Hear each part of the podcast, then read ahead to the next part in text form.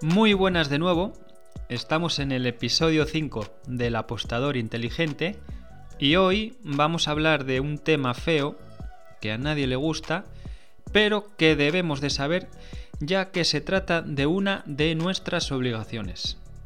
Y es la fiscalidad. Así que vamos a ello y comenzamos. Hasta ahora hemos tocado muchos de, los pilares que debemos de tener en cuenta a la hora de apostar y cómo apostar y qué y cuándo, pero nos adelantamos porque debemos de saber que lo que estamos haciendo tiene una tributación que debemos cumplir, en el caso de que estemos obligados, claro. Por lo que el episodio de hoy va a ser un episodio corto, vamos a tratar este tema y dejar claros todos los puntos. Y empezamos entonces por saber si yo estoy obligado a hacer esta declaración o no. Pero antes de esto voy a explicaros un poco por encima los cinco bloques en los que se divide nuestra renta, es decir, los bloques por los que tenemos que declarar. Los rendimientos del trabajo, que son los ingresos obtenidos por tener un trabajo, un trabajo por cuenta ajena. Los rendimientos del capital mobiliario. Estos son los ingresos obtenidos por nuestras cuentas bancarias. Los rendimientos del capital inmobiliario, que estos serán nuestros ingresos como arrendamiento de algún tipo de inmueble. Los rendimientos de actividades económicas, que estos serán los ingresos obtenidos como profesionales o autónomos. Y por último, ganancias y pérdidas patrimoniales, que este será el caso de las apuestas deportivas, donde también entran la compraventa de, de participaciones, mm, acciones, bonos del Estado, etc. Vale, bien hasta aquí, ¿no? Estos son los bloques en los que se divide la declaración de la renta, pero vamos a, vamos a centrarnos en las apuestas deportivas. Y bien, ¿cuándo es obligatorio? Si tenemos ganancias superiores a 1.600 euros en nuestras apuestas o si tenemos ganancias superiores a 1.000 euros siempre y cuando percibamos rentas procedentes del trabajo superior a 22.000 euros. Es decir, si mis, si mis, beneficios solo proceden de las apuestas, pues son 1.600 euros. Pero si tengo un trabajo y supera los 22.000 euros, la cantidad se reduce a los 1.000 euros. Os lo presento con ejemplos para que me entendáis mejor. Y si tenéis algo donde anotarlo o poder verlo por escrito, pues mucho mejor, porque es, es difícil explicarlo con palabras.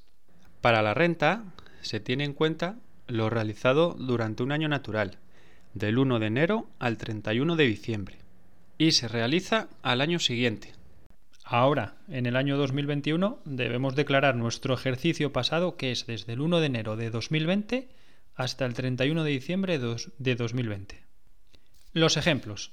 A ver, tengo un trabajo donde cobro 16.000 euros anuales y he obtenido de beneficios en las apuestas o en juegos online 1.500 euros. ¿Estoy obligado? No. Porque ni he superado esos 22.000 del trabajo, ni he superado los 1.600 de las apuestas. Vale, otro caso. He cobrado del trabajo 26.000 euros y de beneficio de apuestas 600 euros. ¿Estoy obligado a declarar? Sí, porque he superado los 22.000 euros de mi trabajo. Y además, también debo declarar los beneficios de estas apuestas aunque no hayan superado ni los 1.000 euros.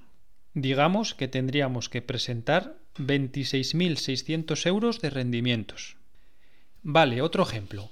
Imaginaros que ahora cobramos 19.000 euros del trabajo y obtenemos 1.900 euros de beneficios. ¿Estoy obligado a declarar? Sí, porque aunque no haya superado esos 22.000 euros, sí he superado los 1.600 euros que me exigen en las apuestas, por lo que tendría que rendir cuentas por esos 1.900 euros. Solo por eso. Del trabajo no tendríamos que declarar nada. ¿Lo entendéis, no? Queda claro. Ah, una cosa que no os he dicho. Estamos hablando de ingresos brutos en el trabajo, ¿vale? Para estos 22.000 euros, sin aplicar ningún tipo de retención. Y para las apuestas en beneficios netos. Ya sabéis que el IRPF por ley nos lo van descontando mes a mes. Vale, ¿y qué son los beneficios netos en las apuestas? Pues es lo, lo que yo realmente gano. Si el 1 de enero tengo 500 euros y a 31 de diciembre acabo con 4.000, nuestro beneficio es de 3.500 euros.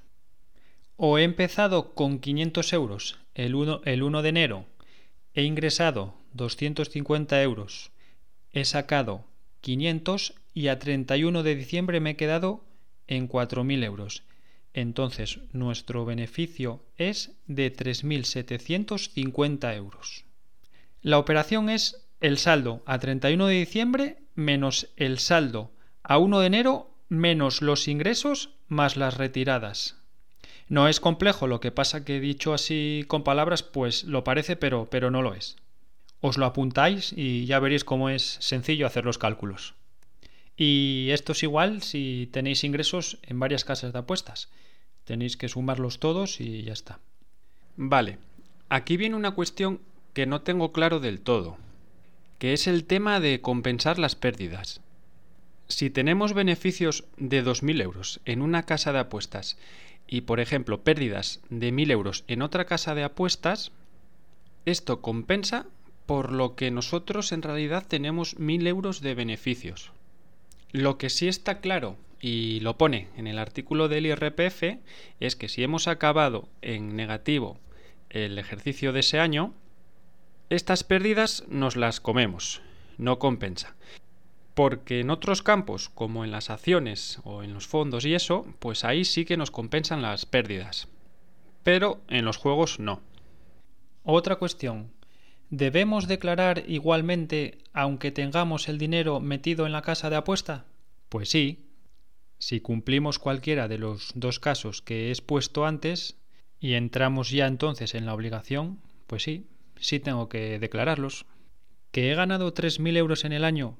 Pero he sacado 500 y tengo en la cuenta 2.500, da igual porque tengo que declarar esos 3.000 euros. Así que tener en cuenta eso también. ¿Qué pasa si, si no me he ido apuntando todos estos datos y no sé mis beneficios netos a lo largo del año? Pues muchas de las casas de apuestas tienen un apartado en las opciones que puedes ver tu historial a lo largo del año. Y es ahí donde te figura el saldo inicial con el que has comenzado, las retiradas que has hecho, los ingresos que has hecho, los bonos que te ha dado la casa de apuestas, que también cuentan como, como un beneficio, y etcétera, etcétera. Bien, pasamos ahora a saber el dinero real o el porcentaje que tengo que aportar de todos mis beneficios nos tenemos que apoyar en una tabla que nos da el IRPF. Y en esta tabla tenemos dos datos. Por un lado, la base imponible y por el otro lado, el porcentaje que corresponde. No quiero liaros con tantos datos, pero por encima la base imponible, que es la suma de todos nuestros ingresos, ¿vale? Menos un gravamen que se le aplica dependiendo de cada persona porque ya sabéis que no tienen las mismas condiciones una persona soltera o una persona casada con hijos. En definitiva, eh, lo más común de la base imponible sería, por ejemplo, la suma de todos los salarios, es decir, el rendimiento de trabajo, menos, por ejemplo, ese 6 o 7% de la seguridad social. Pues bien, ese resultado, haciendo ya esos descuentos, sería la base imponible. Y entonces, a partir de ahí, trabaja la siguiente tabla del IRPF. Os la leo. De 0 euros hasta 12.450, un 19%. De 12.450 a 20.200, un 24%. De 20.200 a 35.200, un 30%. De 35.200 hasta 60.000 euros, un 37%. Y a partir de aquí, la novedad de este año 2021, De 60.000 a 300.000 un 45 y más de 300.000 un 47. Vamos a interpretar la tabla con un ejemplo. Imaginaros que nuestra suma total entre la nómina y las ganancias en los juegos es de 30.000 euros. Me voy al tramo donde entran estos 30.000 y descuento ese porcentaje que es del 30. Es decir, ¿me corresponde pagar el 30% de esos 30.000 euros? Pues no, este impuesto no es así que mucha gente no lo sabe. Este impuesto es progresivo. Esto quiere decir que tengo que pagar por cada tramo. En este caso, debería el 19% de los 12.450 euros del primer tramo, el 24% de los 20.200 del segundo tramo y la diferencia en el tercer tramo que es de 9.800 euros al 30% hasta completar estos 30.000. Insisto que esto se explica mucho mejor por escrito, donde vas, vas viendo los números y vas viendo los, porcentajes. Lo que sacáis en conclusión a efectos de tributar es que tributa lo mismo nuestra nómina que el, nuestro dinero ganado con las apuestas. Y esta es la manera de calcularlo. ¿Qué pasa? Que entran muchos factores y muchas, eh, muchas condiciones dependiendo de cada persona y de cada situación. Es un tema muy cargante y con muchos artículos por el medio. Y lo que os estoy contando en este episodio es todo lo que, lo que he aprendido de otra gente, lo que he leído, igual que vosotros lo podéis hacer, para tener una noción básica. Porque yo no tengo ni idea ni soy un experto en este tema. Simplemente os he contado lo que he aprendido estos años. Os he soltado un tostón de la hostia en este episodio. Pero quería hacerlo así, un poco explicativo, ir explicando cada paso y cada término que os voy presentando para hacerlo un poco más entendible y dentro del poco conocimiento que yo tengo de fiscalidad. Porque lo más importante para estos temas es acudir a un asesor financiero, ¿vale? Donde él os va a explicar las cosas tal y como son, las vais a entender mejor y no tendréis ningún problema con este aspecto. Por eso insisto que yo en impuestos y fiscalidad pues tengo unos conocimientos básicos, pero para todo lo demás debéis consultar a un experto. Voy a finalizar el episodio con la pregunta de ¿qué pasa si no presento estos beneficios? ¿Qué pasa si no los declaro? Hacienda tiene todos nuestros registros. Creo que si no me confundo, puede ver todos nuestros datos durante los últimos cinco años. Y a través de nuestro DNI, pues puede ver los datos facilitados por la casa de apuestas. Y ya sabéis, cada uno hace con lo suyo lo que quiera. Pero recordad que estamos hablando de una obligación. Y cuidado con las multas, que pueden llegar a ser del 100% del importe que debíamos, más otro tanto. O sea, eh, estamos hablando de que podemos tener un gran problema. Por eso este episodio es importante porque entra dentro de lo que debemos de saber en el mundo de las apuestas, ¿vale? Porque tienen una tributación, tienen una fiscalidad. Por lo tanto, la fiscalidad forma parte de nuestro camino en el apostador inteligente. Y este es su episodio. Con lo que llegamos al final de él y ya sumamos un conocimiento más en nuestros pasos y controlamos otro aspecto más. Ya que os repito que no se nos puede escapar nada. Tenemos que controlarlo todo.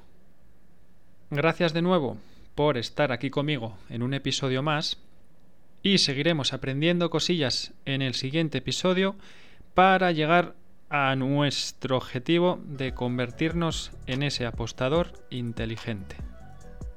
Saludos y hasta la próxima.